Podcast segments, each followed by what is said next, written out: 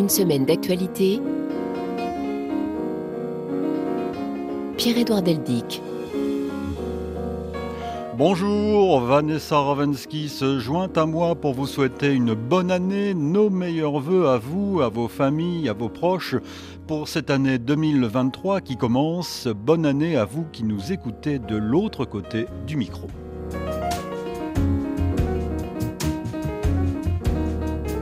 Retour à une semaine d'actualité après nos deux numéros hors série, une année d'actualité. Retour à notre sélection hebdomadaire de reportages de la rédaction commenté par un invité, en l'occurrence Sedi Kaba aujourd'hui, le président du nouveau Centre international de réflexion et d'études sur le Sahel. Nous prendrons la route du Brésil, de l'Ukraine, de la Centrafrique, du Gabon, en passant bien sûr par la France.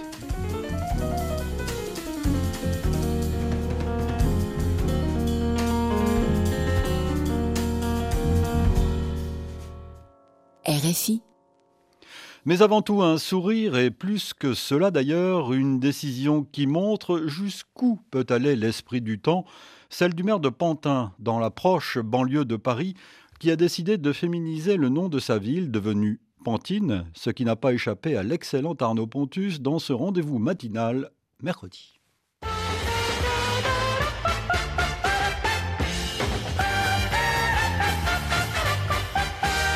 Bonne année 2023 à toutes et à tous. Jusque-là, tout allait bien. Puis, le maire de la ville de Pantin, tout près de Paris, a fait une annonce. Pantin s'appellera pendant un an Pantine. Nous rajouterons un E au nom de la ville. Pas mal, non? Pas mal. Non, non, non, non, ne riez pas. Pantin qui devient Pantine, c'est du sérieux. Ainsi, nous voulons interpeller, nous voulons qu'il y ait une prise de conscience sur cette égalité entre les femmes et les hommes qui n'est pas encore parfaite. Je pourrais connaître le nom de ce con. Allez, un peu de respect. On dit monsieur le maire, il s'appelle Bertrand Kern et il est socialiste. Ces socialistes, on ne sait jamais très bien ce qui peut leur passer par la tête. Certes, mais l'intention, l'ambition, elle est bonne. Ça décrédibilise complètement les combats féministes. C'est un symbole à la con, c'est grotesque. C'est tellement surprenant, en tout cas, que les pantinoises euh, sont cueillies. Mais non, c'est pas possible. Pantine, engagée pour l'égalité. Non, mais pendant un mois Un an. Ah, c'est pendant un an Ah bah, why not?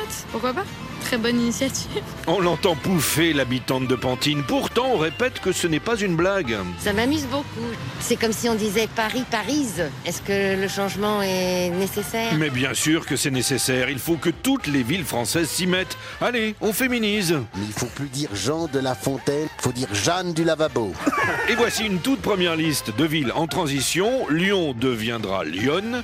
Choisy-le-Roi, Choisy-la-Reine. Saint-Joseph, euh, Sainte-Marie. Faucon dans le Vaucluse se transforme en Fausse-Conne. Mouton en Charente devient Brebis. Et Bordeaux, Bordel. C'est dégoulinant de conneries. Et je vous épargne la féminisation des communes Les Deux Verges et Juan-les-Pins. Encore merci au maire de Pantine pour ce très bon début d'année. Très drôle ta plaisanterie. Très drôle. Dans nos studios d'ici les Moulinettes, il est bientôt 7 heures. Si la connerie n'est pas remboursée par les assurances sociales, vous finirez sur la paille. Bonjour, c'est Kaba. Nous commençons l'année sur de bonnes bases, non? Ah oui, c'est très humoristique, c'est très intéressant. Il vaut mieux commencer cette année qu'on a achevée avec les fracas de bombes, avec euh, euh, la guerre en Ukraine, au Sahel et dans beaucoup de régions du monde. Quand on commence euh, sur ce ton humoristique, c'est pas une mauvaise chose. Alors bonne année, tous mes voeux. Merci beaucoup, merci à vous. euh, meilleurs voeux à vos auditeurs. Que 2023 soit forcément meilleur que 2022. Qu'elle nous apporte tous euh, la santé, le bonheur, euh, la réussite et la paix dans le monde. Et on va mettre en avant cette phrase que vous connaissez sans doute de Beaumarchais. Je me presse de rire de tout, de peur d'être obligé d'en pleurer. C'était aussi pour ça que je voulais que nous commencions avec Arnaud Pontus et son rendez-vous sur cette histoire euh, incroyable de, de, de Pantine. Votre actualité, euh, Sedi Kaba, c'est euh, également pour cette raison que je, je vous ai invité. Nous avons passé la fin de l'année ensemble pour ces deux numéros d'une année d'actualité avec Yann Mince. Et on vous retrouve donc pour ce premier numéro de, de l'année d'une semaine d'actualité, parce que vous êtes donc maintenant le président d'un tout nouveau centre qui s'appelle le Centre international de réflexion et d'études sur le Sahel. De quoi s'agit-il? Le CIRES. Oui, le, le CIRES est un think tank euh, qui a été créé par des personnes de plusieurs euh, horizons, de profils différents, euh, venant du monde entier, qui ont un intérêt personnel et professionnel pour le Sahel. Et sa vocation, c'est justement de favoriser la connaissance des problématiques sahéliennes, fournir de l'expertise et de la connaissance sur le Sahel, créer un, carrefour d'échange d'idées sur le Sahel, parce qu'on s'est aperçu, même pour nous qui travaillons au jour le jour sur le Sahel, beaucoup de choses nous échappent, euh, parce que euh, la crise est multidimensionnelle et souvent quand on n'est que journaliste, il y a des éléments qui nous manquent. Quand on est qu'universitaire, il y a des éléments qui nous manquent. Donc on a voulu créer cet incubateur d'idées, d'échange sur le Sahel, partant du principe que une crise bien comprise est une étape pour trouver une solution. C'est comme euh, chez les médecins, un diagnostic bien posé permet de trouver de la thérapie et ça, c'est une de, vocations de ce service-là. Alors nous allons en reparler tout au long de, l'émission parce que c'est une démarche euh, fort intéressante qui va intéresser nos, nos auditeurs. Mais reprenons le fil de l'actualité de ce septième jour de l'année 2023, euh, de cette première semaine en tout cas, en partant pour le Brésil. Le président Luis Inacio Lula da Silva a donc été investi le 1er janvier, c'était dimanche. Il entame donc un troisième mandat après une élection très serrée, une cérémonie qui s'est déroulée dans l'euphorie à Brasilia, comme a pu le constater notre envoyé spécial Sarah Cosolini la place des trois pouvoirs de Brasilia avait des airs de carnaval. Une fête populaire bien méritée selon Katia après quatre ans d'extrême droite au pouvoir. J'ai la sensation d'avoir purifié mon âme, on est très heureux. Avec les personnes qui sont venues des quatre coins du Brésil ces derniers jours, c'est une énorme fête dans la ville. On sent le soulagement, l'allégresse, le bonheur de toute la population.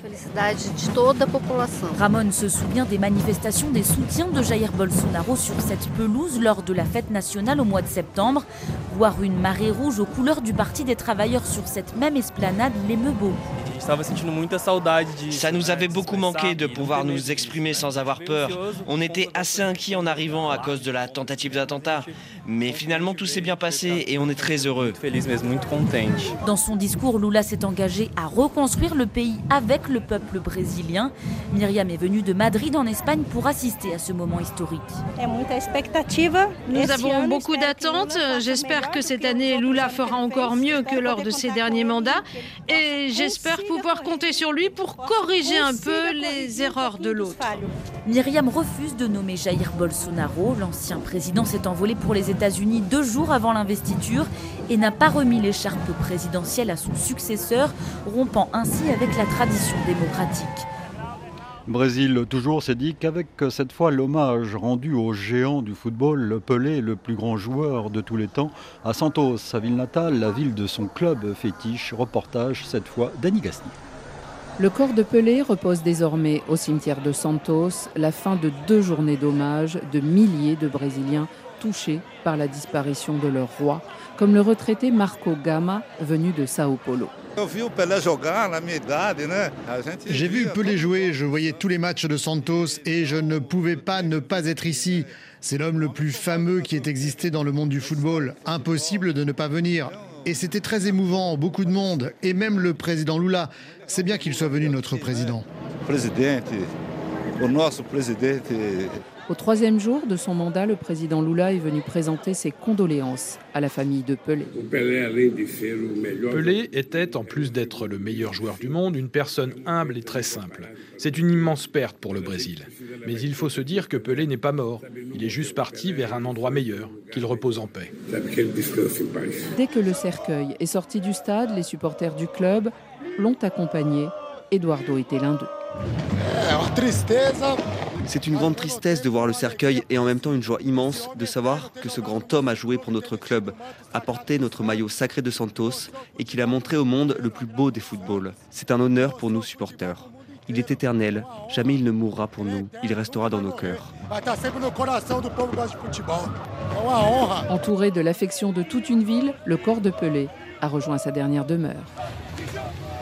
Dans l'actualité cette semaine, notez aussi que le pape François a rendu jeudi un ultime hommage à son prédécesseur Benoît XVI, décédé samedi dernier à l'âge de 95 ans, lors de funérailles de l'ex-pontife allemand dans le cadre solennel de la place Saint-Pierre au Vatican. Véronique Guémard y reviendra demain dans Religion du Monde, suite d'une semaine d'actualité en compagnie de Cédric Kaba, le Brésil à l'honneur en ce début de l'année pour deux raisons totalement différentes. Absolument, et pour deux événements historiques euh, qui mobilise le peuple brésilien. Le premier, ce retour au pouvoir de Lula, qui, était, qui avait déjà dirigé le Brésil entre 2003 et 2008 et qui revient cette fois-ci euh, dans des circonstances un peu exceptionnelles.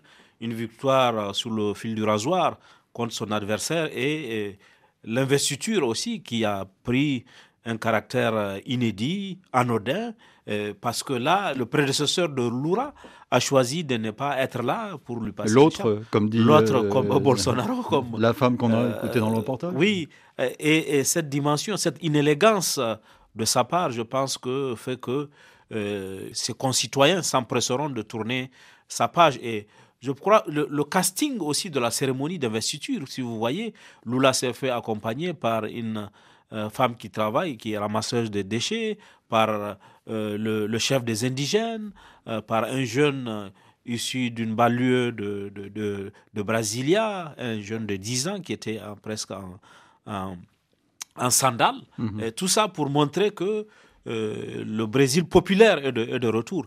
Mais après ça, je pense que le plus dur va commencer pour Lula, qui n'aura pas d'état de grâce. Un des défis pour lui sera de rassembler le Brésil fracturé, parce que cette élection a fracturé le Brésil. Et avec des partisans de son adversaire, qui, jusqu'à son investiture, n'ont pas encore tourné la page, ont fait de la résistance en campagne devant euh, des casernes de l'armée en appelant au coup d'État.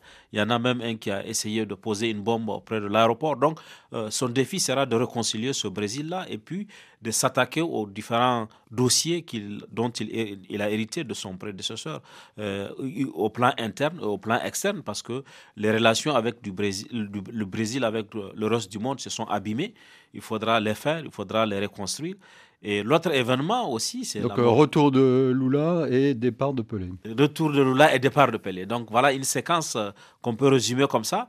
Et Lula, qui, dès son investiture, a choisi d'aller rendre hommage à Pelé avant qu'il ne soit inhumé. Et je pense que ce sont des événements, deux événements qui vont marquer pour longtemps l'histoire du Brésil.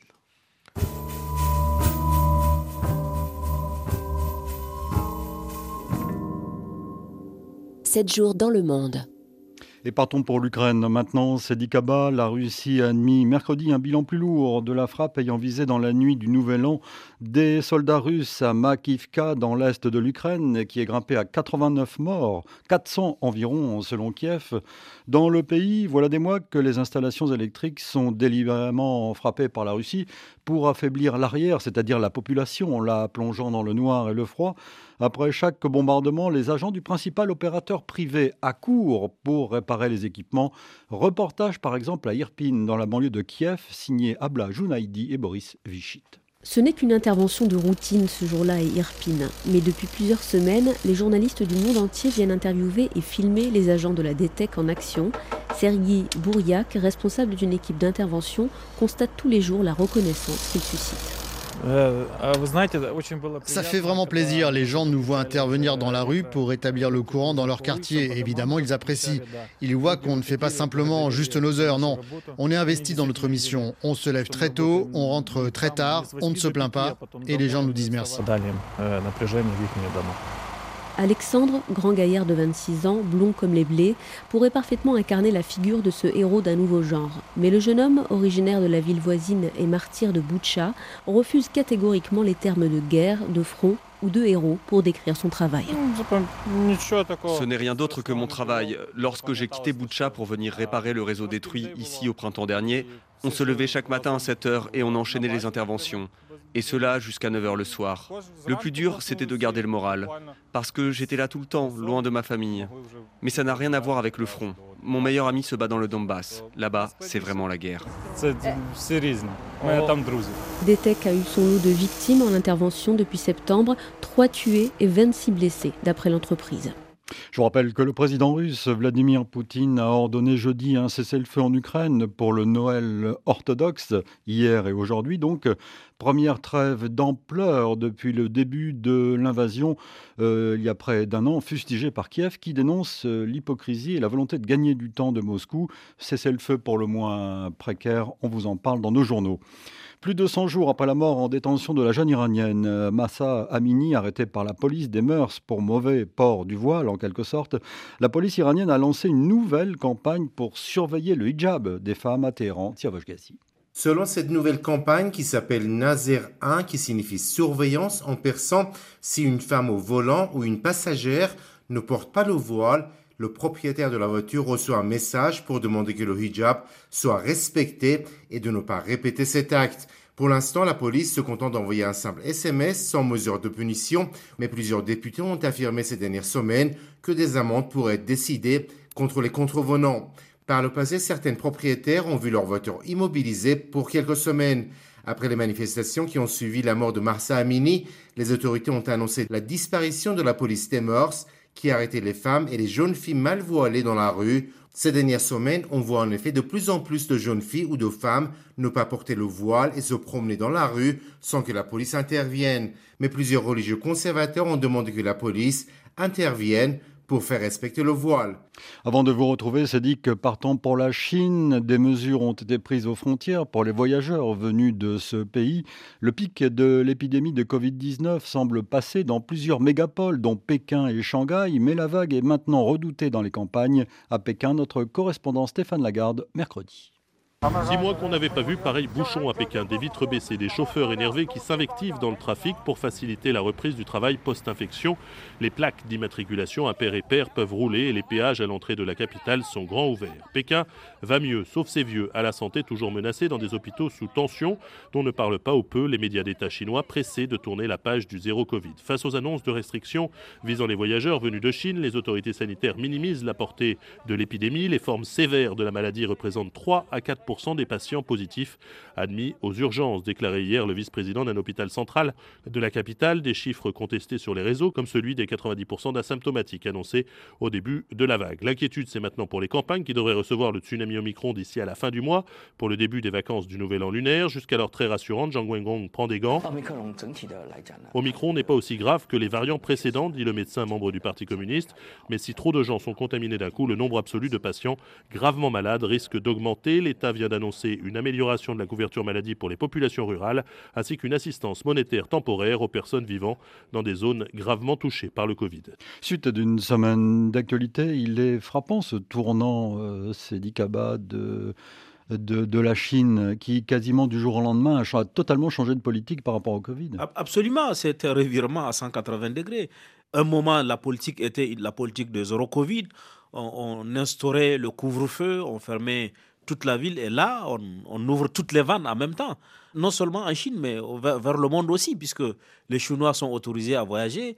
Il n'y a pas de euh, conditions de test avant de sortir du territoire. Et là, euh, c'est un choix, je pense, qui aura des conséquences pour le monde entier, au-delà de la Chine. On a vu d'ailleurs, la Chine est déjà complètement débordée avec le nombre de cas qu'il y a. Les hôpitaux n'arrivent pas à accueillir le, le, grand nombre de malades qui affluent et certains sont dans les couloirs, certains, le nombre de décès aussi a considérablement augmenté. Mais là, le risque de contagion pour le reste du monde, parce que la Chine euh, a des relations avec le monde entier. Les Chinois vont et viennent, ils ont des relations avec le monde entier. Et là, euh, c'est vraiment un vrai défi de pouvoir surveiller tout ça et de pouvoir trouver la bonne parade. Les, les pays euh, trouvent chacun sa politique. Même à l'échelle de l'Union européenne, il n'a pas été possible d'avoir une politique commune. Et chaque pays y va de sa propre approche. Mais c'est vraiment une, une préoccupation pour la suite de la gestion de cette pandémie de Covid. Alors c'est dit qu'il faut dire un mot sur l'Iran aussi. Huit ans après les attentats, Charlie Hebdo est à nouveau la cible de, de la colère, cette fois de, de l'Iran, pour avoir publié des dessins, des caricatures jugées insultantes par euh, Téhéran.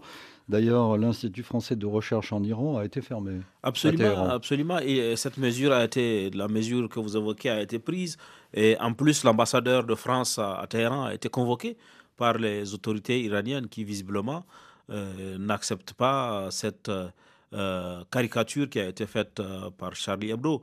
je pense que c'est dans la nature du régime iranien de, de, refuser toute forme de critique. Aujourd'hui, comme on sait, l'Iran, sur le plan international, a beaucoup de défis. la question de l'accord de Vienne sur le nucléaire qui n'avance pas, la possibilité encore, parce que l'espoir était avec l'arrivée de Biden, que les relations avec les États-Unis puissent s'améliorer, ce qui n'est pas euh, le cas aujourd'hui, et la question euh, du front intérieur, puisque euh, pour le pouvoir, le fait d'externaliser, ça permet de ressouder un peu à l'intérieur, parce que comme on sait, l'approche qui a été faite depuis le décès de cette jeune Iranienne qui est morte dans les locaux de la police des mœurs, euh, il y a, y compris dans le, régime iranien, des critiques sur la façon dont cela a été géré, la politique de répression, puisqu'il y a eu beaucoup de condamnations à mort, beaucoup d'exécutions. Et comme ça a commencé à se fissurer, là, il y a une opportunité d'externaliser et d'accuser les autres, puisque comme on sait depuis le début, euh, l'Iran avait dit qu'il y avait une des mains extérieures dans l'agitation, qu'il y avait des ennemis de l'Iran qui s'agitaient. Donc, cette façon de présenter les choses permet de rassembler un peu, euh, de donner du temps, de permettre au régime de gagner du temps. Euh, Téhéran qui a du mal à comprendre qu'il peut y avoir une liberté de la presse dans un pays et s'en prend à la France alors qu'il s'agit d'un journal. Absolument, un journal qui n'a rien à voir, qui est un journal privé. Et bon, c'est pas, euh, je ne vois pas le président français téléphoner à la rédaction de Charlie Hebdo ou même un ministre téléphoner pour donner des consignes éditoriales. Euh, donc ça, ce n'est pas quelque chose qui est faisable. Euh, L'État français ne peut pas être tenu pour responsable de ce qui est publié par des gens peut-être que, euh, qui sont critiques à son endroit lui-même, n'est pas content de leur travail, mais c'est comme ça le fonctionnement de la démocratie. les, journalistes sont libres d'écrire ce qu'ils veulent. On peut exercer un droit de réponse, on peut faire ce qu'on veut, mais la liberté de la presse est sacrée.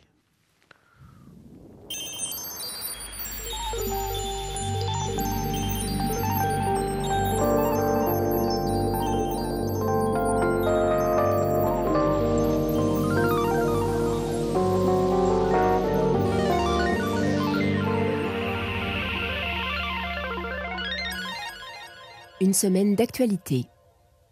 Et une escale en France maintenant, c'est Dicaba en point d'orgue d'une grève contestée, d'une manifestation nationale. Les médecins libéraux étaient appelés à descendre dans la rue jeudi à Paris afin d'obtenir une revalorisation de la consultation et une amélioration de leurs conditions d'exercice. Le docteur Mokhtaria Alikada est médecin généraliste à Vaux-en-Velin, près de Lyon. Elle est aussi la porte-parole du collectif Médecins pour demain. Écoutez ce qu'elle nous disait jeudi on a une population qui n'a pas accès aux soins, on a des médecins en face qui sont épuisés par un sous-effectif, nous sommes en sous-effectif chronique, ça veut dire que nous ne sommes pas assez, nous faisons des journées à rallonge. Et en fait le métier n'attire plus. Pourquoi on est venu crier la détresse? Parce que en fait année après année, moi je suis installée depuis 2006, ça fait 16 ans, année après année le nombre de médecins se réduit, les jeunes confrères devant nos conditions de travail, bah, des journées à rallonge, euh, un honoraire trop bas. Cet honoraire trop bas, il ne nous permet pas d'engager du personnel pour faire les tâches administratives et nous libérer du temps médical. Les jeunes confrères voyant les collègues épuisés, pressurés, fatigués, ne s'installent pas. Et nous, on se dit, si ça continue, dans deux ans, la médecine libérale elle n'existe plus. Et la médecine libérale, c'est une médecine qui fait 90% du soin. Alors restons dans le domaine de la santé. C'est dit que côté hôpital, maintenant, la triple épidémie de Covid, de grippe et de bronchiolite met à mal les hôpitaux français, on le sait, qui faisaient déjà face à de grosses difficultés de personnel. La situation est même très critique au centre hospitalier de Thionville, par exemple, dans l'est du pays, notamment aux urgences. 54 de ces 59 soignants, médecins, infirmières, sont en effet en arrêt maladie pour burn-out. Un reportage de Simon Rosé au début de la semaine. Les urgences ont craqué. D'habitude, une centaine de patients ont franchi les portes chaque jour. Ce mercredi, presque personne. Seuls les cas les plus graves sont acceptés, faute de personnel. Les derniers jours que j'ai fait, euh, je sortais là en, pleurs, euh, la boule au ventre de revenir le lendemain. Euh, il m'est même arrivé de pleurer devant certains patients. Chloé est infirmière aux urgences de l'hôpital Bel Air de Thionville. Elle fait partie des soignants en arrêt maladie. Ça fait des années qu'on tire la sonnette d'alarme ou que ça devient compliqué, où il y a un manque de personnel. Ça, c'est pas nouveau. les locaux qui sont pas adaptés, c'est pas nouveau non plus. Et tout s'est accumulé. La situation empirait avec des plateaux de plus en plus importants à gérer. Les médecins ont vu qu'on était euh, fatigués et euh, ils nous ont mis euh, des arrêts pour burn-out comme ça. La direction de l'hôpital a annoncé l'embauche de 12 personnes, trop peu, trop tard pour Cyril Louis, aide-soignant et délégué syndical Sud Santé, d'autant plus qu'il estime la situation critique dans tout l'établissement. Il manque du personnel infirmier et aide-soignant dans la quasi-totalité des services. Les soignants, voilà, par nature, on a envie, on, se sacrifie, on se dévoue, mais à force de tirer sur la corde, il arrive un jour où ça pète. Mm. Et là, pour le coup, ça a pété. Quant aux arrêts maladie, les premiers doivent se terminer à la fin de la semaine. Chloé, elle, veut reprendre le travail, mais elle ne s'en sent pas encore capable. La colère des boulangers en France, toujours, euh, s'est dit qu'un métier ô combien symbolique au pays de la baguette, classé récemment par l'UNESCO, il y en a 33 000 à peu près sur le territoire. Ils éprouvent des difficultés croissantes pour payer les factures d'électricité. Notre envoyé spécial Yoram Meloul est allé à Marseille, dans une boulangerie où l'explosion du prix de l'électricité, justement, risque d'entraîner tout simplement la fermeture du magasin. Michael est boulanger dans le commerce où il travaille en centre-ville de Marseille. La baguette a augmenté de 10 centimes. D'habitude, je travaille qu'avec du pain chaud en continu, de l'ouverture 5h du matin, 13h, 13h, 16h du pain chaud jusqu'à 16h, 20h.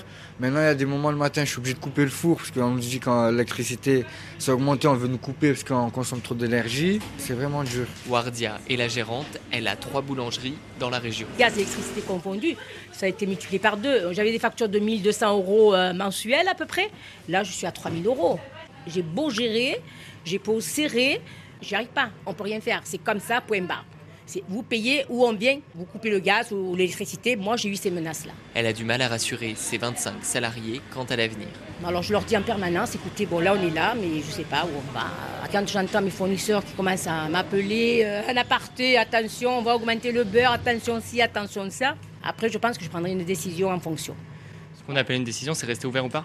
Euh, Oui, parce que moi, j'en connais qui travaillent que la matinée, qui ferment les après-midi, qui veulent ouvrir que des week-ends. Ils sont en train de se concerter pour voir qu'est-ce qu'il y a lieu de faire. Et cela fait trois mois que Wardia ne peut plus se rémunérer.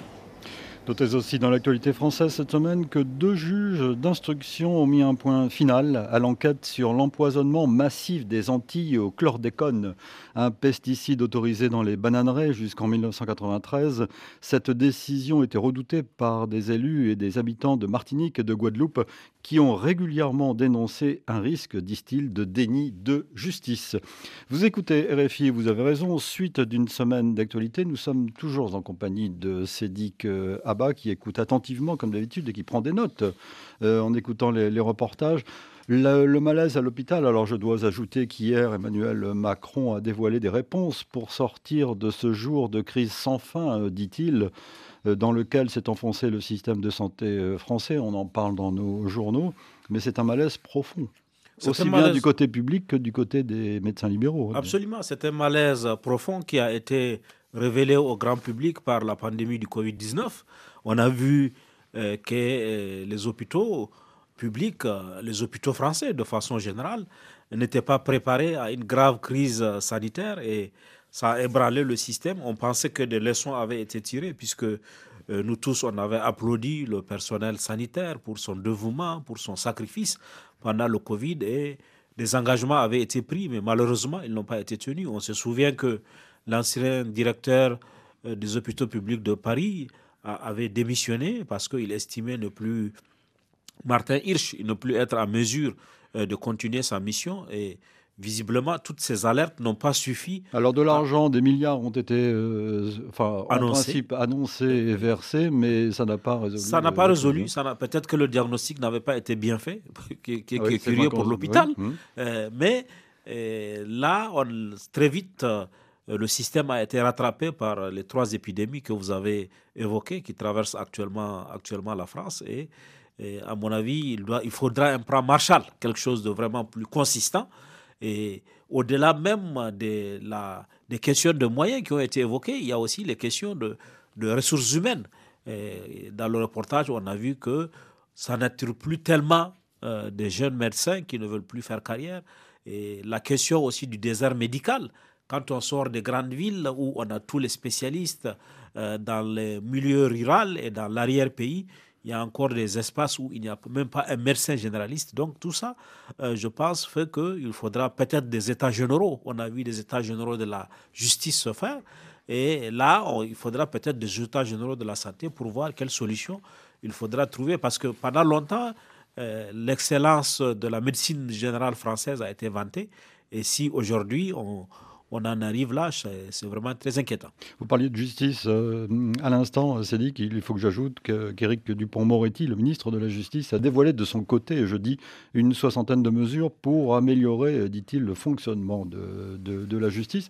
Une autre information euh, qui nous est parvenue hier, c'est la confirmation que 2022 a battu un record de chaleur. C'est Météo France qui le dit avec une moyenne de 14 degrés et demi. C'est les plus hautes températures euh, enregistrées euh, depuis le début des relevés en 1900. Ah oui, euh, ça a été une année exceptionnelle. Et je crois que nous tous, pendant longtemps, on écoutait les scientifiques parler de changement climatique, de catastrophe climatique, comme dit Antonio Guterres, le secrétaire général des Nations Unies. Là, on, on voit que les choses sont déjà là. Et quand on prend, par exemple. On a, pu euh, voir venir le changement climatique, contrairement à ce que disait Emmanuel Macron le, 31 au soir, ce qui a provoqué une polémique euh, en France. Hein. Absolument. En 2015, déjà, à la COP 21 à Paris, euh, les climatologues mettaient en garde contre ce qui pouvait arriver. Et là, les faits leur donnent raison. Ils avaient, ils avaient déjà mis en garde, ils avaient alerté. Mais simplement, on n'a pas pris au sérieux leur alerte, puisqu'on ne voyait pas les choses se faire.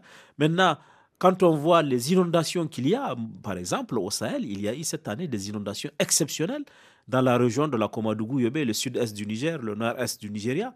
Il y a eu des, eh, inondations, on a eu des, pluies qu'on n'a pas eues depuis 50 ans. Donc tous ces phénomènes climatiques viennent expliquer l'urgence d'une solution et malheureusement, on ne prend pas conscience. Quand vous partez dans certaines régions du monde, la question des déchets plastiques se pose. Ici, en Occident, on n'a pas, encore ce défi-là, mais la question de l'utilisation des déchets plastiques, quand vous voyez, et on ne sait pas, avec ces déchets plastiques qui ne sont pas biodégradables, comment on va arriver à trouver une solution. Je crois qu'il y a un péril climatique qui nous guette, qui guette l'humanité entière, et il est de notre responsabilité, individuellement et collectivement, d'agir pour ne pas avoir justement des situations d'extrême. On est passé à des extrêmes. Il a fait tellement froid dans certaines régions du monde des froids on, exceptionnels. on a vu ce qui s'est passé il y a quelques jours, quelques semaines, 15 jours aux États-Unis avec le blizzard. Moins, des températures à moins 55. Et à l'inverse, il a fait des périodes de chaleur exceptionnelles. Donc, tout ça conforte dans l'idée que le changement climatique est déjà là et qu'il faut qu'on puisse vraiment euh, lui apporter une solution immédiate, collective et individuelle. D'ailleurs, ce mois de janvier, jusqu'ici très doux en France, ce qui veut dire que la consommation d'électricité est moindre que redoutée. C'est ça, ça. Et, le spectre de coupure est, en train progressivement de, de s'éloigner.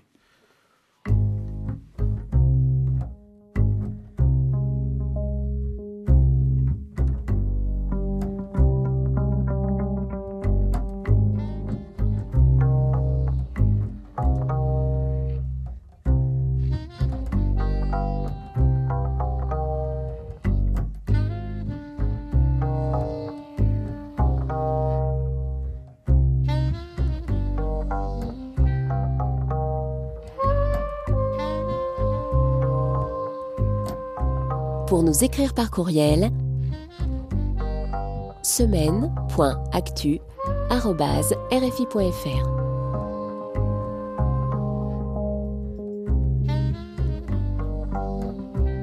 Et en cette première émission de l'année, c'est le retour de vos messages. Continuez bien sûr à nous écrire. Je salue aujourd'hui Mahamat Ibrahim à Abéché, au Tchad, Alpha Idi à Conakry, dont la devise est ne pas nuire. C'est bien, Alpha, bravo. Bonjour à Kaou Kolebe Tierno, à Moussa, qui écrit Avec Sédic, c'est le Niger qui gagne. Salutations à Faustin à Goma. Il suit de près la progression du M23 dont nous allons parler dans un instant. Bonjour à Mohamedou qui salue Vanessa Rovensky. Il a raison, saluez Vanessa Rovensky chaque semaine. Bonjour à Moutari à Niamey, à Soufianou à Accra, à Laurent à Cotonou. Enfin à Abdoul qui travaille à la Banque mondiale à Washington.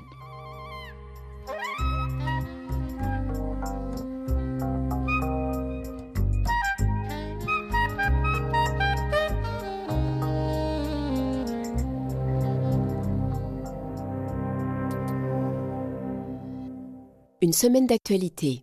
Partons pour l'Afrique, donc au Mali, double attaque terroriste lundi soir près de Bamako, le péage de Kassela et le poste de la garde civile de Marca Congo dans la région de Koulikoro ont été visés. Cette double attaque revendiquée mercredi par le JNIM lié à Al-Qaïda montre que les taux se resserrent sur la capitale malienne. En Somalie, notez une nouvelle attaque mercredi revendiquée par les Shebab dans le centre du pays, attaque à la voiture piégée. 10 millions de dollars, c'est la somme qu'offrent les États-Unis pour toute information menant à l'arrestation du dirigeant des Shebab, Malim Eman. Les Shebab, groupe affilié donc à Al-Qaïda, sont considérés par les États-Unis comme des terroristes depuis 2008. En République démocratique du Congo, l'actualité est toujours dominée par l'activisme du M23. Donc, si une accalmie relative a été constatée à Kibumba, ce n'est pas le cas pour le front du nord de Goma. Les combats se sont concentrés ces dernières semaines dans le groupement de Binza, toujours dans le territoire de Rutshuru, à une centaine de kilomètres de la capitale provinciale du Nord Kivu.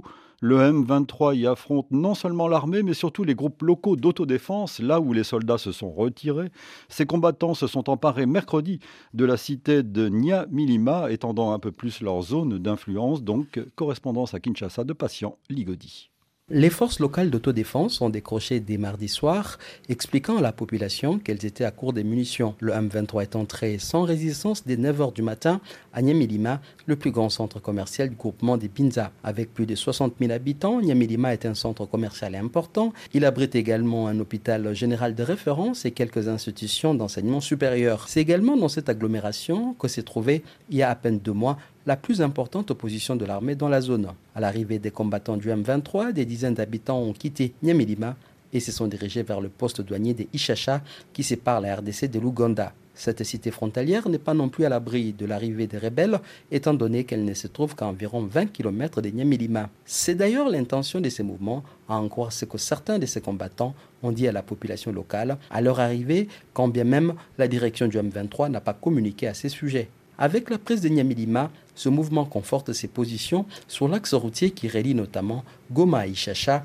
en passant par Kiwanja. Alors, première séquence d'une semaine d'actualité en Afrique, euh, c'est Dick, avec euh, cette violence et les taux qui se resserrent autour de Bamako, au Mali. Oui, euh, c'est la preuve, à mon avis, que la situation ne s'améliore pas dans la zone de trois frontières, particulièrement au Mali et au Burkina, parce qu'à côté de ces attaques au Mali, il y a eu aussi la découverte au Burkina de cadavres de 28 personnes. Et tout ça prouve que la situation pour l'instant ne s'améliore pas dans ce Sahel occidental, particulièrement dans la zone de trois frontières qui concerne le Mali, le Burkina et le Niger, même si au niveau du Niger, euh, le nord-ouest du Niger en tout cas, il y a une relative accalmie. Maintenant, concernant le, le Mali, la solution, la réponse militaire qui est apportée ne semble pas avoir fourni tous les résultats qui avaient été annoncés. La montée en puissance avec euh, le partenariat euh, avec la Russie n'a pas permis de contenir la progression euh, des groupes djihadistes. Et là, on sent qu'il y a une progression territoriale. les partis qui viennent d'être attaqués, non loin de Bamako, n'avaient jamais été attaqués jusqu'ici.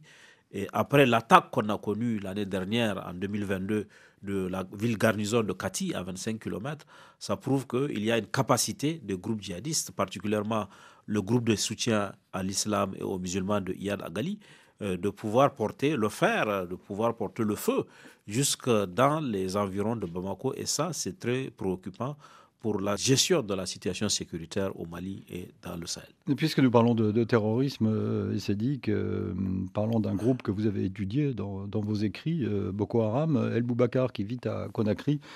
se pose cette question à la fois simple et compliquée. Pourquoi parle-t-on moins de Boko Haram aujourd'hui?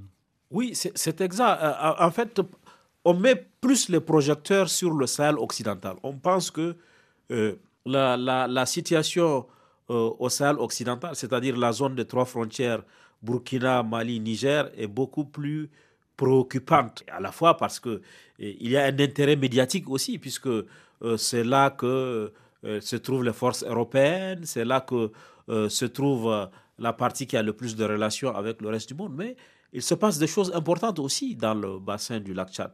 Et il se passe même des choses, à mon avis, si on mettait le même effort, l'effort qu'on met au Sahel occidental, si on le mettait au, niveau du bassin du lac Tchad, on aurait déjà achevé euh, cette histoire de Boko Haram. Parce qu'aujourd'hui, Boko Haram est assez affaibli.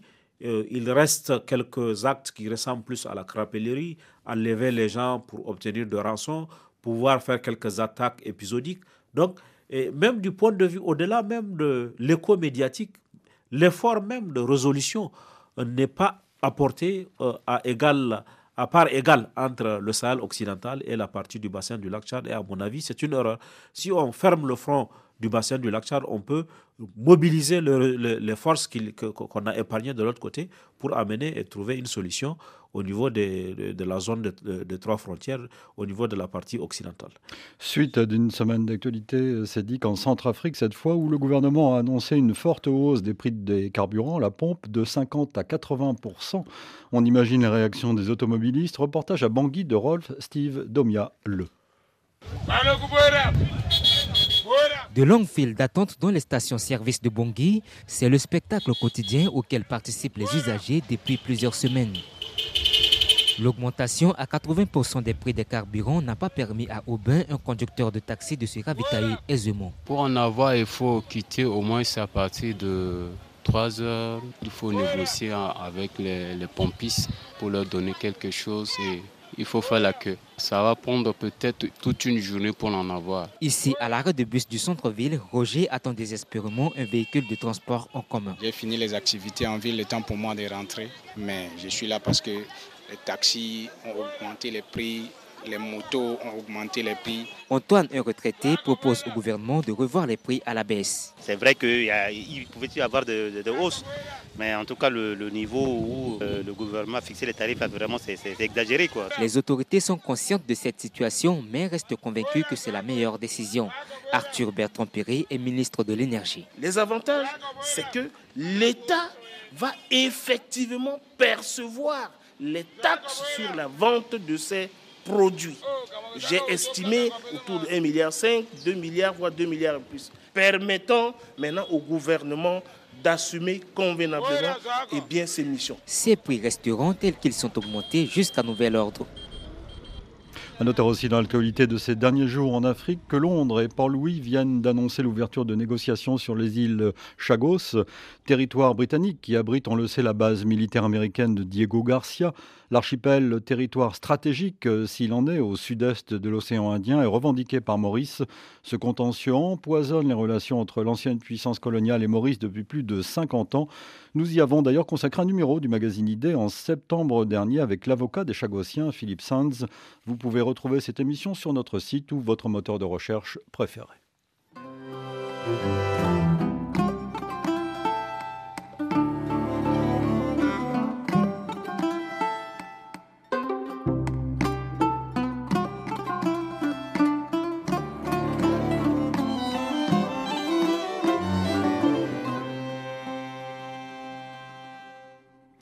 Question pour terminer, c'est dit que souffrez-vous de la janviose Vous savez ce que c'est que la janviose Sachez qu'en tout cas, euh, au Gabon, elle sévit en ce début d'année. Il ne s'agit pas d'une nouvelle épidémie, mais d'un mal qui touche de très nombreuses personnes au mois de janvier, précisément. La janviose, eh bien, c'est tout simplement ce terme de la rue désigne la galère, les poches vides, après avoir tout dépensé pendant les fêtes de fin d'année. Reportage à Libreville de notre correspondant Yves-Laurent Gomme. Dans le 4e arrondissement, Diane gère une petite imprimerie. Pas un client aujourd'hui. Elle a passé sa journée à se tourner les pouces. Il n'y a pas de clients. C'est vraiment la janviose qui a déjà commencé. La janviose se ressent notamment dans les marchés et supermarchés. Les clients dont le porte-monnaie est vide en ce début d'année s'arrachent les cheveux en voyant les prix. Mais après les fêtes, on rencontre des difficultés. parce que tout le monde s'affronte dans les grosses courses, dans la fête, on se dépense. Euh, voilà. Nous avons tout dépensé avec Noël le 1er janvier, avec les maigres salaires que nous avons. C'est difficile. C'est compliqué pour moi parce que je subis la janviose. Mais certains ont réussi à ne pas succomber à la janviose, comme Mireille Sam, comptable qui s'est juré de ne pas tomber dans le piège. On s'assure toujours de payer ce qui est nécessaire avant de commencer à effectuer les dépenses, c'est-à-dire la scolarité, le loyer, euh, la nourriture. Emprunt auprès des banques, solidarité familiale, les victimes de la janviose se débrouillent comme elles peuvent. Delgado Sima, haut fonctionnaire, admet être souvent sollicité pour dépanner un parent ou un ami. Tu es obligé de soutenir ton frère qui ne tient plus. Nous, les Africains, on est solidaires. Nous ne sommes pas les Européens ou les Occidentaux. Tu ne vas pas voir ton frère galérer. Quand tu as un sac de riz, tu lui donneras au moins 2 kilos de riz. Bref, cette année encore, la janviose est de retour. Encore et toujours la cigale et la fourmi, non? Oui, absolument, mais il, faut, il y a une solution à ça, c'est qu'il faut, il faut faire un budget et il faut s'en tenir au budget qu'on a prévu, un budget raisonnable. On ne dépense pas tout en pensant que demain appartient à Dieu. Mais vous savez, euh, l'être humain n'est pas que rationnel. Hein euh, C'est dit que nous allons terminer l'émission avec euh, ce centre international de réflexion et d'études sur le Sahel que vous présidez. Et il comble un manque, en fait. oui, c'est sa vocation. En tout cas, c'est ce qu'on souhaite faire. ce dont on s'est aperçu, c'est que le Sahel est aujourd'hui très présent dans l'actualité. On en parle mais on n'a pas, les gens n'ont pas toutes les clés pour comprendre les, les, les, problématiques qui sont complexes. Donc, on voudrait participer à cette meilleure compréhension et on voudrait également participer à la mobilisation des expertises locales. Souvent, euh, avec euh, des spécialistes de géopolitique, des journalistes, des qui sont, qui sont sur place, qui sont intéressés, par, sont euh, intéressés par les questions question. sahéliennes et qui Mm. sont sur place.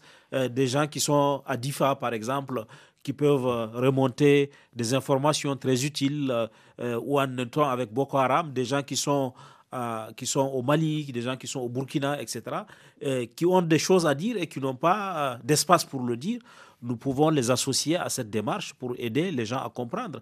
Moi, j'avais écrit pour comprendre Boko Haram à Mhm. partir des interpellations que je reçois, les gens qui m'interpellent.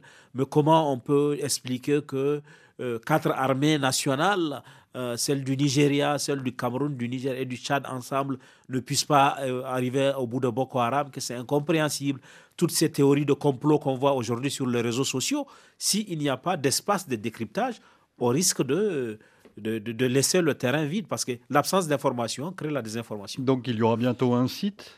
Oui, et, euh, le centre aura un site, le centre un logo, et il y aura une production éditoriale de notes du CIRES qui vont être publiées régulièrement sur des thématiques qui sont des thématiques importantes. Euh, et on souhaite aller au-delà de l'évocation euh, factuelle, on souhaite aller au-delà du news pour euh, produire de la connaissance vraiment sur ces questions-là, aider quelqu'un qui est à Rio de Janeiro à comprendre, quelqu'un qui est à Montréal à comprendre les problématiques sahéliennes et créer aussi euh, ce que nous souhaitons, c'est avoir une interaction, que ça soit très interactif, que des gens puissent envoyer des questions au centre et que le centre puisse, par exemple, répondre à des questions précises. Donc, vous nous tiendrez au courant tout au long de ces prochains mois de Absolument. de ce, ce On projet. voudrait apporter de la valeur ajoutée à ce qui existe déjà. Sadi Kaba, donc euh, président du nouveau Centre international de réflexion et d'études sur le Sahel. Merci euh, Sédic et à la prochaine fois. Merci beaucoup, ça a été un plaisir de faire cette première émission de l'année. Pour nous aussi, comme à chaque fois, merci euh, Sédic. Une semaine d'actualité réalisée évidemment par Vanessa Rovansky, à qui, je le répète, vous pouvez écrire pour la saluer. Nous vous donnons rendez-vous demain pour une nouvelle série de magazines idées. Il sera question cette fois de la disgrâce des statuts pour reprendre le titre du livre de notre invité Bertrand Tillier. Pourquoi s'en prend-on aux statuts Quelle place occupe-t-elle non seulement dans l'espace public mais dans les esprits? Ce sont deux des questions auxquelles il répondra dans ce nouveau numéro donc demain dimanche 15h10 temps universel, 16h10 en heure française. Bon week-end, bonne semaine. Dans un instant un nouveau journal sur RFI. Encore une fois, bonne année.